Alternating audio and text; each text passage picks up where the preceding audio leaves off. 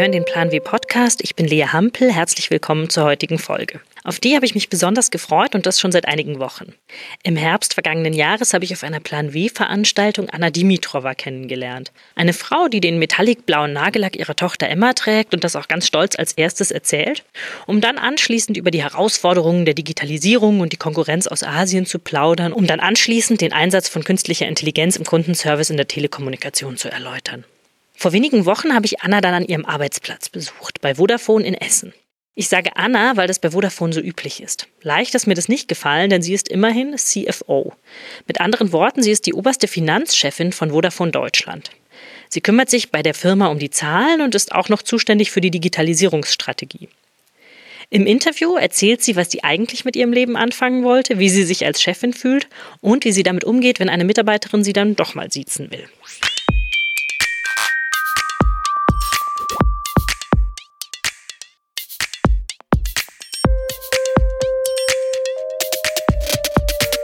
Sitze hier in Düsseldorf mit Sicht auf die Rheinwiesen und auf den Fernsehturm von Düsseldorf, im 17. Stock des Vodafone-Gebäudes, was es seit 2012 gibt. Neben mir sitzt Anna Dimitrova, Finanzchefin von Vodafone Deutschland und sie wird uns ein bisschen was über ihren Werdegang erzählen und ich freue mich, dass wir uns unterhalten können. Hallo. Hallo, es freut mich auch sehr. Ich fange ganz klassisch an und zwar wüsste ich gerne ein bisschen was über deinen Werdegang. Du kommst ja aus Bulgarien. Erzähl mal ein bisschen was über deinen Hintergrund, in was für einer Familie du aufgewachsen bist und was deine Eltern dir so in Sachen Beruf und Job vermittelt haben. Sehr gerne. Also ich spreche gern über mich, dass ich eine Europäerin bin. Ich bin tatsächlich in Sofia geboren, bin aufgewachsen in Engerazell, in einem Dorf an der Donau in Österreich 200 Häuser, sehr viele Kühe. Mein Vater war Geschäftsführer von einem Joint Venture ähm, Bulgarien, Deutschland für Produktion von Traubensaft. So. Und meine erste, sozusagen die Muttersprache war Deutsch. Und dann sind wir, als ich sechs Jahre alt war, zurück nach Sofia. Und dann habe ich Deutsch vergessen und musste mich einlassen auf die bulgarische Sprache und auf das ja, total anderes Umfeld. Große Stadt, auch anderes Regime mit dem Sozialismus. Bin da zur Schule gegangen, deutschsprachiges Gymnasium und dann, als ich 19 Jahre alt war, und auch vorher habe ich beschlossen, dass ich zurück nach Österreich oder beziehungsweise Deutschland komme um zu studieren. Wie alt warst du denn ganz kurz, als quasi das sozialistische System in Bulgarien zusammengebrochen ist? Also ich war 14 Jahre alt. Meine Eltern waren arbeitstätig. Jeder hatte einen Job damals. Meine Mutter war Deutschlehrerin und mein Vater Geschäftsführer für Qualität und Kontrolle der Weinproduktion in Bulgarien. Und es war auch so, äh, dass nach dem Zusammenbruch ziemlich schnell er auch seinen Job verloren hatte, weil alle diese staatliche Einrichtungen aufgelöst worden sind. Der war damals 45 und der hat aber diese Veränderung als Chance genommen, hat sich selbstständig gemacht, hat ein Unternehmen gegründet. Und da habe ich sehr stark gelernt, dass man Veränderungen, auch wenn die ziemlich heftig ist, wie den Job zu verlieren, als Chance nehmen könnte und daraus sogar was Besseres machen kann, wenn man kompetent ist, wenn man die richtigen Leute kennt, wenn man die richtigen Ideen hat. Und das hat mich schon geprägt dann in meinem Werdegang. Der Kontrast zwischen Österreich, wo Anna als Kleinkind gelebt hat, und dem noch sozialistisch geprägten Bulgarien wird ihr damals vor allem durch die Kleidung bewusst. In der Alpenrepublik waren alle bunt angezogen, in Bulgarien gab es weniger Farben und weniger Auswahl an Klamotten. Anna beschließt deshalb als junges Mädchen, dass sie in die Modebranche gehen möchte. Es war erstmal ein Gespräch mit meinem Vater, der ja schon also großen Einfluss in mein Leben gehabt hat. Und er hat gesagt zu mir, Anna, wenn du Design studieren möchtest, okay, aber du musst die Beste sein. Ja, weil es sehr, sehr schwierig ist, in diesem sehr kompetitiven Markt da reinzukommen. Und dann vielleicht solltest du darüber nachdenken, ob du nicht nach Italien oder Frankreich gehst. So. Und dann habe ich gesagt, naja, ich spreche ja weder Italienisch noch Französisch. Also zumindest eins kann ich, Deutsch. Und dann habe ich gesagt, naja, okay, dann gehe ich halt ähm, und studiere Betriebswirtschaft. Ähm, Ob es nachher Modeindustrie wird oder Weinindustrie, ne, Lebensmittelindustrie, mhm. an Telekommunikation habe ich ehrlich gesagt nicht gedacht. Aber das kann man dann schon sehen. So kam ich zur Betriebswirtschaft und wie kam ich zur Telekommunikation? Vielleicht erinnern Sie sich, das waren so ähm, Ende der 90er Jahre vor den 2000 und da kamen auch die ersten Mobilfuntelefone raus. Ich hatte auch eins. Ich war sehr begeistert von der Marke D2. Hatte auch Mannesmann-Aktien.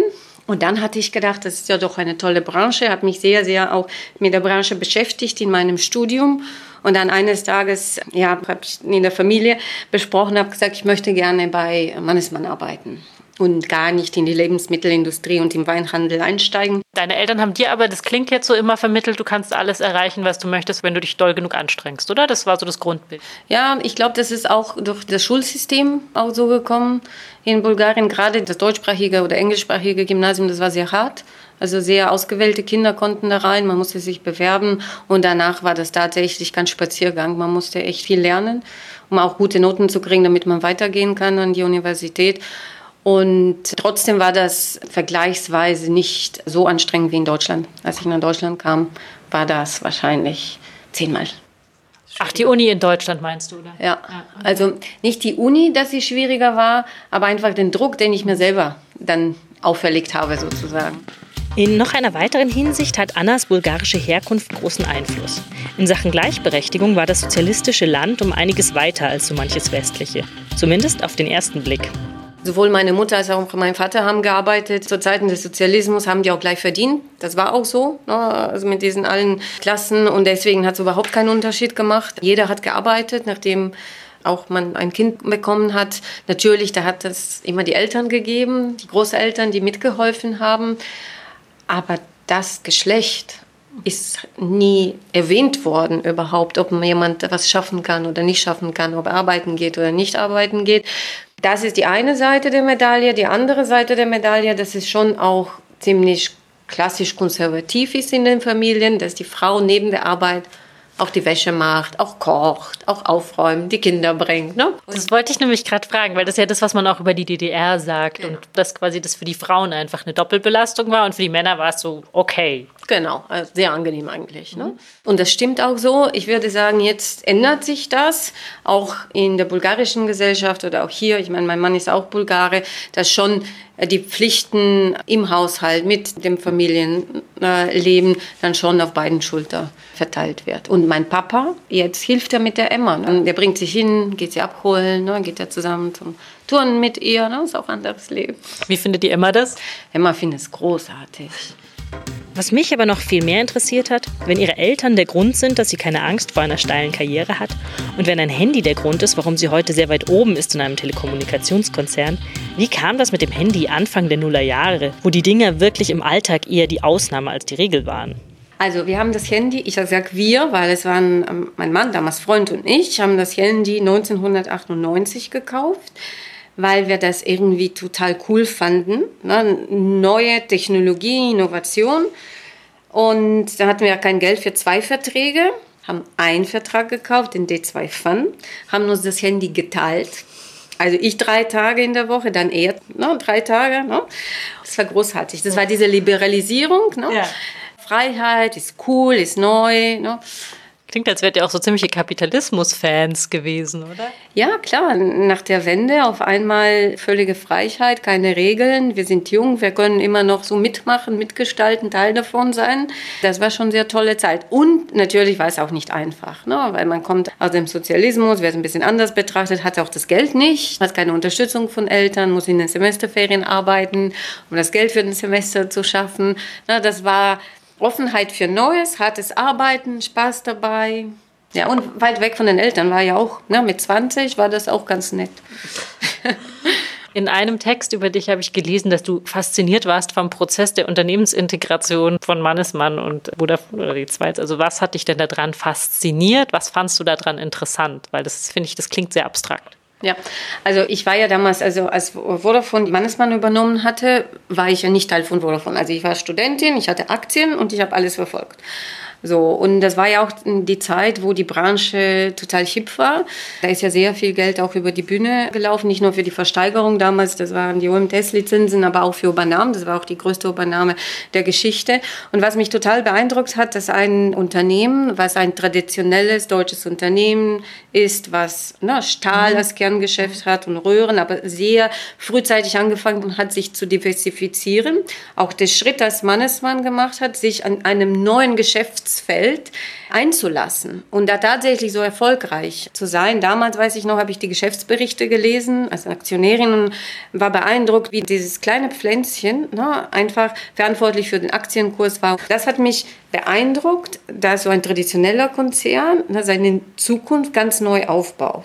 Und so weit dann gekommen ist, dass wurde von das Unternehmen übernommen hat. Und man hat das sehr durch das gemacht, erstmal D2 Vodafone, dann Vodafone D2 und ähm, ja, die guten Seite der Kultur so mitgenommen.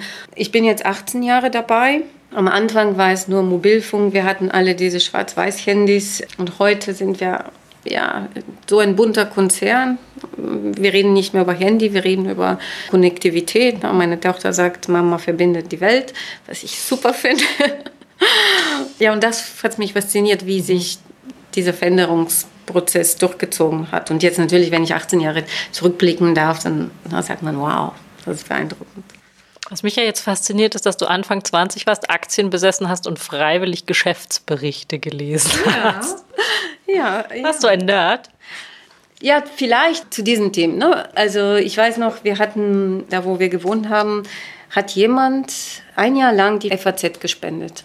Umsonst, ne? Also umsonst und ich meine, Zeitungen kosten ja Geld, wir konnten uns das gar nicht leisten, aber wir wussten, wenn wir die ersten Morgen sind, dann kriegen wir die Zeitung. Also, ne? Haben, entweder ich oder mein Mann haben immer aufgeteilt. Ich habe immer den Wirtschaftsteil genommen, meinem Zug, und er hat immer die gesellschaftlichen Teile und Politik gelesen. Und dadurch, dass ich so viel gelesen habe und dann durch die Vorlesungen haben wir gesagt, ein neuer Markt war damals mhm. auch, ne, so in. Und dann haben wir gesagt, lass uns mal mit Aktien ausprobieren. Ne, gut, Mannesmann war ja jetzt ein Glücksgriff. Telekom haben wir auch gekauft, das war schlecht. Also deswegen bin ich wahrscheinlich jetzt bei Vodafone und nicht bei der Telekom. Hast du immer noch die alten Aktien eigentlich? Geht es? Rechtlich ähm, ja, oder? Ja. ja. Nee, wir haben damals den Gewinn eingesagt. Also okay. das war irgendwie, haben wir 10, 12.000 D-Mark gemacht. Okay. Dann haben wir gesagt, machen wir brauchen wir das Geld. Okay. Nach der Pause erzählt Anna unter anderem, warum sie überlegt hat, aus ihrer Position heraus nochmal ein Praktikum zu machen und wie einsam es an der Spitze sein kann. Werbung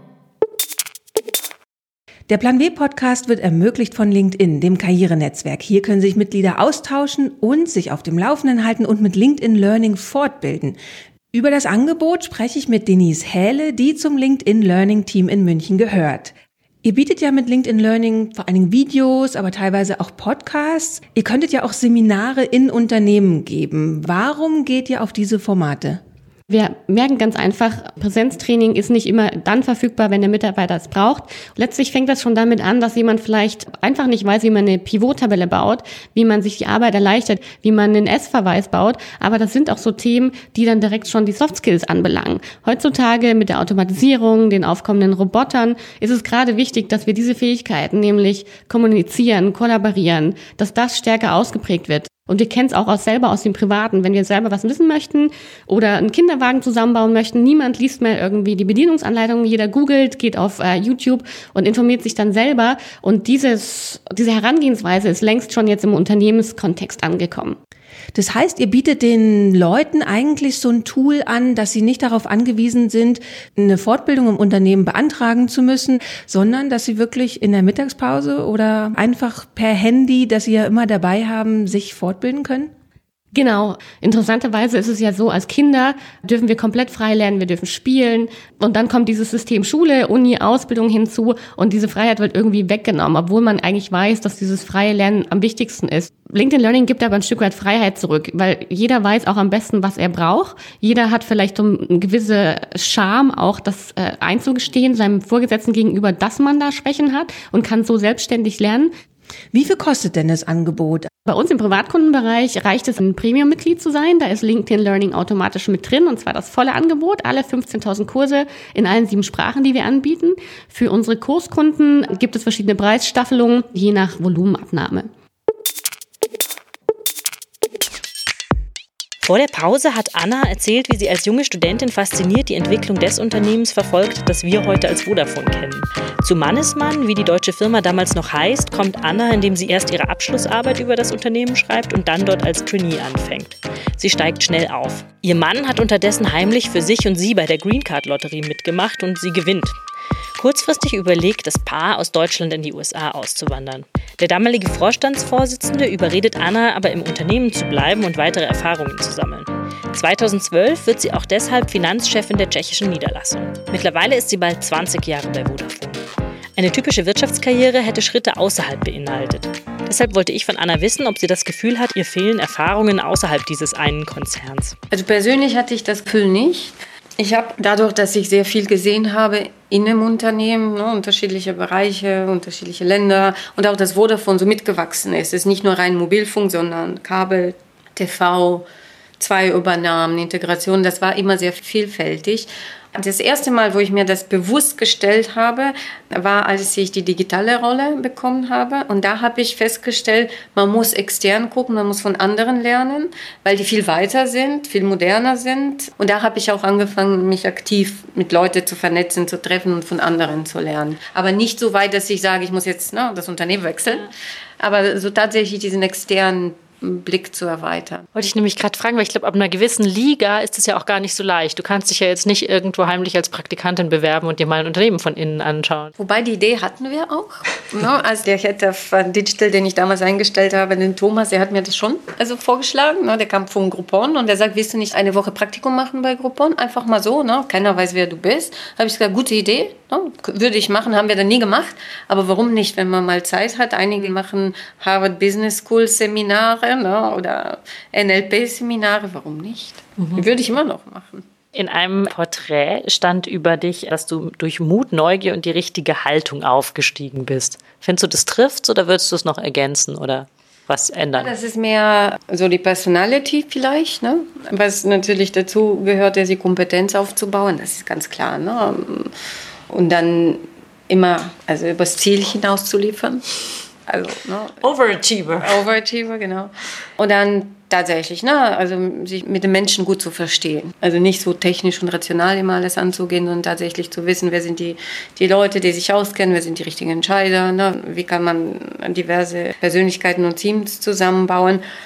Und was vielleicht auch noch zu der Persönlichkeit dazugehört, ist halt sehr viel Energie. Ich umgebe mich gerne auch mit Leuten, die halt viel Energie zu geben haben, aber auch aufnehmen wollen, weil ich glaube, das ist wichtig. Das heißt, du erwartest aber auch Vollzeit und viel Präsenz und Erreichbarkeit und so, oder? Nee, Erreichbarkeit schon, ne? aber das wissen alle meine Direct Reports. Wenn man in Finance und Strategie arbeitet, dann weiß man, worauf man sich einlässt ne? als Rollenbeschreibung.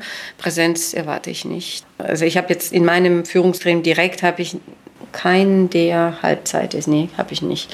Aber viele machen Homeoffice. Klingt ambitioniert und entspannt zugleich. Das hat mit Anna selbst zu tun, aber vermutlich schon auch mit der Firmenkultur bei Vodafone. Wie eingangs erwähnt, duzen sich alle. Das war nicht immer so und fällt bis heute nicht allen leicht. Der Weg zum Du bei Vodafone ist auch ein längerer Weg. Ne? Also wir sind ein deutsches Unternehmen, was von einem Englischen übernommen wurde und deswegen wird sehr viel auf Englisch kommuniziert. Und die Engländer kommunizieren ja mit Vorname, da gibt es ja auch kein Sie. Und es ist sehr oft, dass wir in Meetings waren, Vorname ja, und dann gehst du raus aus dem Meeting und auf einmal bist du bei, ne, von Lea zu Frau Hampel. So, das ist total unangenehm und irgendwie ne, nicht authentisch. Und deswegen hat der damalige CEO Fritz Jussen die Entscheidung getroffen, dass wir Vorname und Sie machen. Ich glaube, das war dann der, der nächste CEO und auch der Marketinggeschäftsführer. Wir haben gesagt, neue Kultur, ne, neuer Campus, Offenheit, ne, modern. Wir gehen rüber zum Vorname und Du. So, und ich hatte eine Mitarbeiterin, die tatsächlich ne, zu mir gekommen ist und, gesagt hat, dass sie sich viel besser fühlt, wenn wir da bleiben bei Frau Dimitrova und, und ihren Namen. Ich habe gesagt, natürlich, das ist voll in Ordnung. Ich habe ja, kein Problem. Musstest du dich daran gewöhnen und ist das manchmal auch was, was du noch vergisst, wenn du in der Kantine oder so bist, dass es wahrscheinlich Leute gibt, die zumindest mit einem gewissen Respektabstand dir begegnen? Das mit Sicherheit. Ich merke das auch nicht. Also wahrscheinlich werden viele sagen, dass ich sehr nahbar bin. Es hängt auch bestimmt davon ab, dass ich klein bin. Deswegen bin ich auch nahbarer. Also wenn ich zwei Meter wäre, dann ne, wäre ich ein bisschen weiter weg. In der Kantine, auf der Straße, beim Laufen, im Meeting. Na, für mich, ich merke das nicht. Natürlich merke ich, dass wenn eine Entscheidung getroffen werden muss, zum Beispiel wir debattieren ein Thema, fünf Leute, jeder hat seine Meinung, ich fasse das zusammen, aber ich bin diejenige, die die Entscheidung trifft. Und alle schauen dich wahrscheinlich an, damit du die Entscheidung triffst, oder? Genau, ja, ich nehme mir das auch. Ne? Dann schon, ne, dann ist die Frage schon bewusst, äh, die, das, ähm, die Rolle bewusst. Ist es mir schwer gefallen? Am Anfang ja, ne, mit meiner ersten Rolle auf jeden Fall danach glaube ich, dann wird es immer leichter und immer leichter. Ich glaube, wenn ich zurückgucke durch meine Karriere, so die größten Veränderungen waren ne, von Single Contributor, wo ich mein Chef war und ne, meine Rolle war, mich erfolgreich zu machen, bis auf erst Team, vier, fünf Leute, ne, das Team erfolgreich zu machen, vor allem dieses Selbstmachen loszuwerden. Mhm. Ich glaube, das ist für junge Führungskräfte sehr große Herausforderung loszulassen, weil man ist nicht in der Kontrolle, ne, weil man kennt noch die anderen nicht, man vertraut denen eigentlich äh, vielleicht auch am Anfang nicht. Das war schwierig. Und dann der nächste Step war bei mir von 4 auf 28. Das fand ich extrem schwierig. Aber dann ist es noch komplizierter und ich meine, die Zeit reicht einfach nicht, um tatsächlich zu wissen, was alle machen. Rein praktisch. genau. Und einfach, ne, dann kann man das auch nicht mehr selber schaffen. Und danach war das eigentlich sehr gut. Und, und ich glaube, an irgendeinem Punkt in der Karriere wechselt man von ich bin derjenige, der alles weiß, zum ich kenne die Prozesse, ich bin derjenige, der verantwortlich ist, das Team zu entwickeln, die richtigen Personen in seinem Team zu haben, die in der Lage zu versetzen, Probleme zu lösen. Ich glaube, das ist die größte Herausforderung, die eine Führungskraft meistern muss. Aber im schlimmsten Fall rollt halt dein Kopf, ne? Das sowieso. Ja, ja das ist immer so. Ich habe gelesen, dass es dir besonders schwer gefallen ist, 200 Leute zu entlassen. Ja, das war, oder war das das erste Mal, dass es so richtig fies war, Chefin zu sein? Ähm, ja, wahrscheinlich schon. Ne? Ich war ja auch sehr überrascht damals, weil ich äh, ja nach Tschechien gegangen bin und alles sah eigentlich sehr gut aus. Und dann kam die Krise und dann musste man sehr schnell handeln. Und am Ende sitzen dir gegenüber Menschen, die du das erklären musst. Ne? Und als Finanzvorstand ne, ist man dann im Mittelpunkt und ich glaube, wir haben das auch gut erklärt und alle Leute haben das ja auch verstanden. Dann ist es besser, 200 zu entlassen, den 2000 das Leben zu ruinieren. Aber trotzdem, das war, hat keinen Spaß gemacht einfach. Und solche Entscheidungen, auch wenn du die jetzt triffst, verfolgen die dich dann so auch ins Private? Also ist das was, wo du dann abends mal mit deinem Mann drüber redest oder so? Oh ja, ja, ich, ich träume ja immer. Ich träume auch über die Auktion. Ne? Ich verarbeite immer alles in meinem Kopf. Gutes oder Schlechtes. Ne? Und manchmal ist es so witzig, dadurch, dass ich auch mit meiner Tochter viel rede. Und manchmal kommen ganz komische Träume rein. Also die Versteigerung, aber da ist auch ein Bär, der auf ein Skateboard ne, dann durch die Gegend fährt. Ne? Und dann ist es immer so. Aber ich verarbeite immer noch sehr viel im Traum. Das heißt, ja. deine Tochter weiß jetzt quasi von dieser Versteigerung und dass die dich so umtreibt. Ja, klar. Also die weiß das und ich meine, sie ist in der Schule gefallen. Ich wurde angerufen, er hatte ein Loch im Bein gehabt, ein kleines. Und ich sage, Mama, bleib ruhig, mir geht's gut. Und ich so, okay, soll ich dich abholen kommen? Wie läuft die Versteigerung? Und ich, ja, die läuft noch. Nee, dann nicht, Opa kommt. Ne? Und das, das ist schon ganz süß. Ne? Okay. Aber ich finde es wichtig, dass sie weiß, warum ich spät nach Hause komme oder warum wir ständig über die Arbeit reden oder ne, warum mich das beschäftigt. Und mit wem sprichst du sonst Sachen, die dich umtreiben? Weil das ist auch wieder das, man ist in einer bestimmten Höhe, da kann man nicht mehr mit jedem quasi über alles reden. Mit wem redest du da?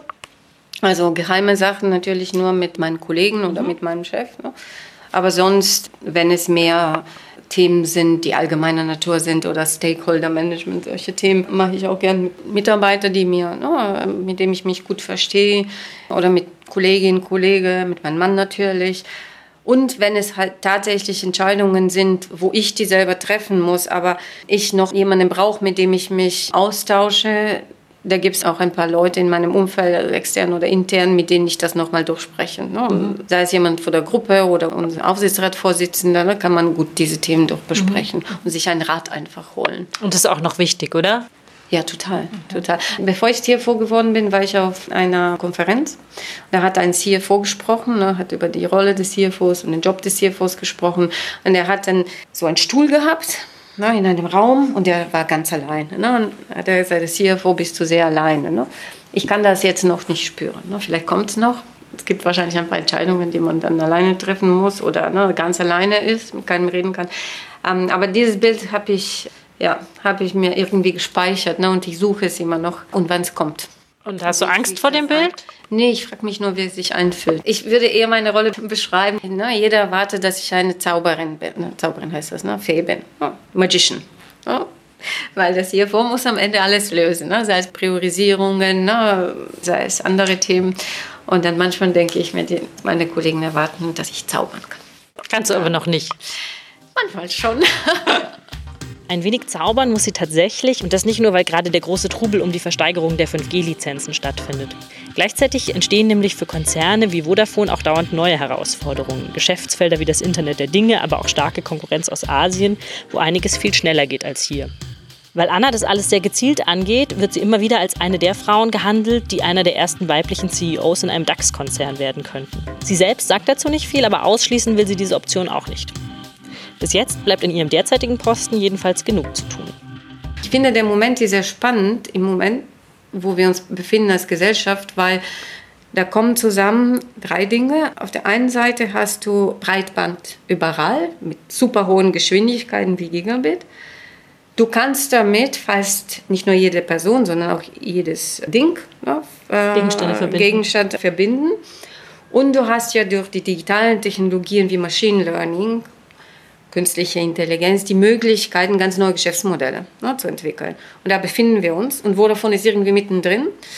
Und natürlich wird das ermöglicht das neue Geschäftsmodelle, aber verändert auch Branche und wir verändern uns auch, verändert auch Berufsbilder. Und das ist schon unsere Verantwortung, das mitzugestalten.